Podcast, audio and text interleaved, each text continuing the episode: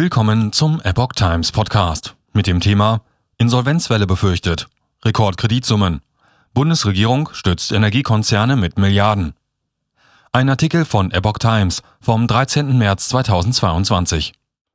Einer wachsenden Zahl von Energieunternehmen droht die Zahlungsunfähigkeit, da sie Milliarden Euro für Termingeschäfte aufstocken müssen. Die Bundesregierung hilft den Unternehmen mit Milliardensummen. Die Bundesregierung kämpft gegen die akute Gefahr einer Insolvenzwelle in der Energiewirtschaft. Wegen der Verwerfungen an der Börse für Strom, Öl und Gas droht einer wachsenden Zahl von Unternehmen die Zahlungsunfähigkeit, berichtet die Welt am Sonntag. Sie müssen ihre Sicherheitsleistungen für Termingeschäfte um Milliarden Euro aufstocken. Einige Konzerne haben sich bereits wegen finanzieller Engpässe an die Bundesregierung gewandt.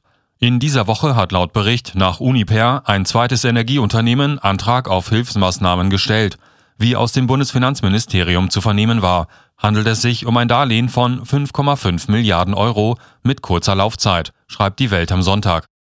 Es ist eine der höchsten Kredite, die staatliche Förderbank KfW bislang an ein Unternehmen vergeben hat.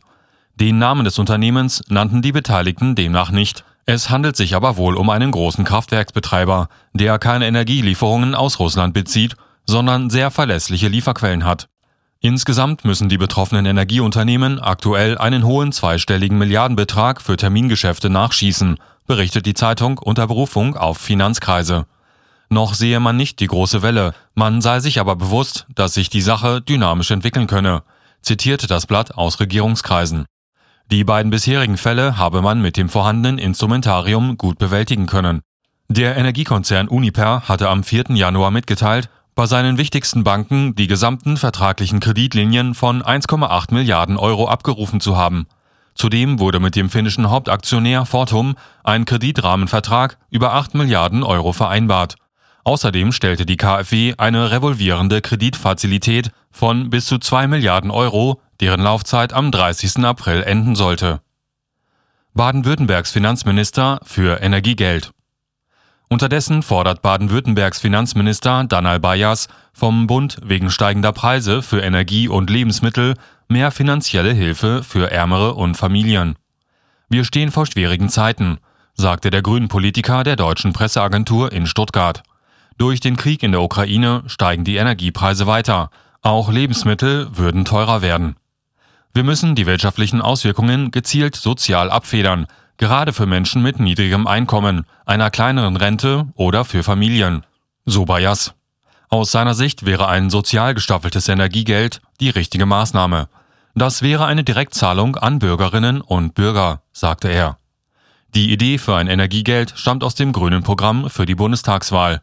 Ursprünglich wollte die Partei darüber die Anhebung des CO2-Preises und die damit verbundenen höheren Preise für Benzin, Diesel und Heizöl an die Bürger zurückgeben.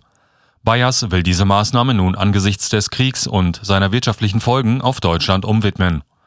Der grünen Politiker räumte zugleich ein, aber der Staat wird nicht jede Preissteigerung kompensieren können. Dieser Krieg wird uns alle Wohlstand kosten, sagte er. Erst im Februar hatten die Spitzen der Ampelkoalition im Bund angesichts explodierender Preise für Gas, Strom, Öl und Sprit mehrere Entlastungen beschlossen. Neben zusätzlichen Zahlungen für ärmere Familien sollen in der Steuererklärung rückwirkend zum Jahresbeginn Grundfreibetrag, Werbungskostenpauschale und befristet bis 2026 auch die Pendlerpauschale für Fernpendler angehoben werden. Das heißt, es werden weniger Steuern abgezogen. Zudem wird die sogenannte EEG-Umlage für Ökostrom im Juli von der Stromrechnung gestrichen und über den Bundeshaushalt finanziert